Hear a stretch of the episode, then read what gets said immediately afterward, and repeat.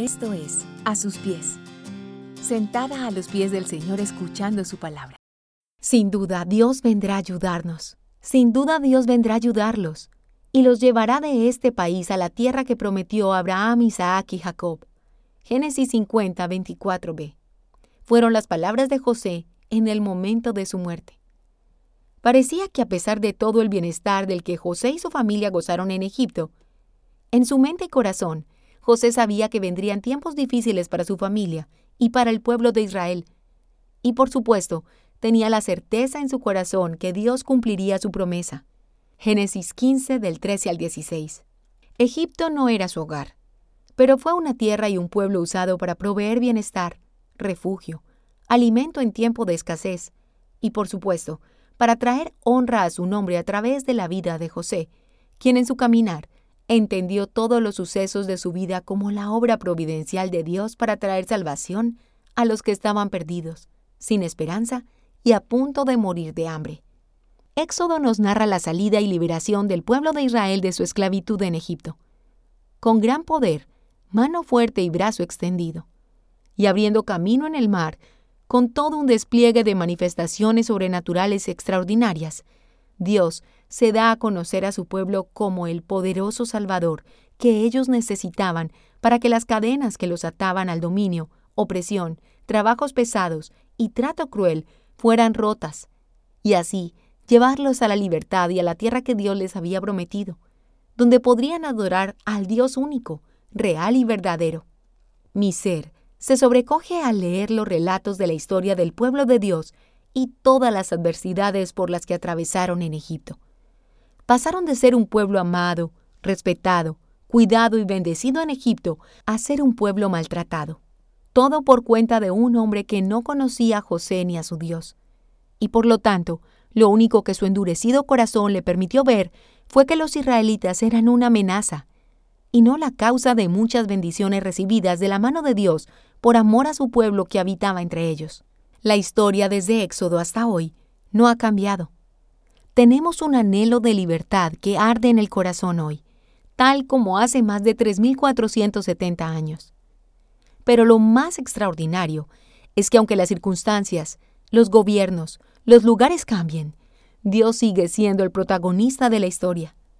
Dios sigue revelándose en nuestra propia historia y revelándonos la esclavitud al pecado, la dureza de nuestro corazón, la rebeldía e idolatría que gobiernan nuestros deseos, nuestras quejas e insatisfacciones permanentes que moran en nosotros día a día. Pero Dios, en su bondad, proveyó en el desierto el pan, el agua, las codornices, la sombra para el ardiente sol y la luz en la oscura noche. Y mucho más importante que todo eso, siendo nosotros merecedores de la muerte, tanto como el pueblo de Israel, Dios propició medios de salvación, su gracia y compasión, para que todo aquel que pecare reconociera, se arrepintiera y mirara la serpiente levantada en el desierto y no muriera. Y así como Moisés levantó la serpiente en el desierto, así es necesario que el Hijo del Hombre sea levantado para que todo aquel que en él crea no se pierda, sino que tenga vida eterna porque de tal manera amó Dios al mundo, que ha dado a su Hijo unigénito para que todo aquel que en él crea no se pierda, mas tenga vida eterna. Juan 3, 14 al 16.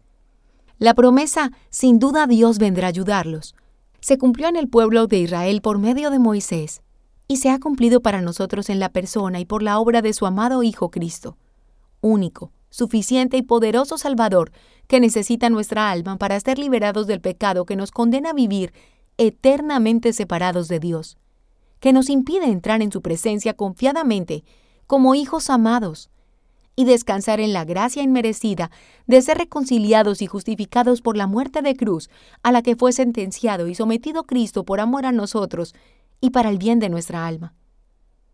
La historia de nuestra vida a partir de la reconciliación con Dios en Cristo es una gran historia. Somos hijos, somos pueblo de Dios, somos extranjeros en esta tierra y nos espera nuestro verdadero hogar. Mientras tanto, pidamos al Señor que por la obra de su Santo Espíritu nos conduzcamos en esta tierra de manera digna, con nuestra mirada puesta en Cristo y con el deseo profundo de honrar a quien nos ha libertado del yugo y del poder del pecado, Cristo, nuestro poderoso Salvador. Si tú, amiga, querida lectora, sigues caminando errante en el desierto de tu vida de insatisfacciones, interminables quejas, con tu corazón frustrado por las cosas que no funcionan como a tu parecer debiera ser, necesitando llenar tu vida con relaciones pasajeras, con vanidades que no sacian, con inseguridades y temores, entonces es para ti la promesa que, sin duda, Dios vendrá a salvarte. Si reconoces tu condición de pecado y tu profunda necesidad de Cristo, nuestro poderoso Salvador. Si te gusta este contenido, compártelo y síguenos a través de YouTube e Instagram, a sus pies mujeres, y en nuestra página web, a asuspies.co.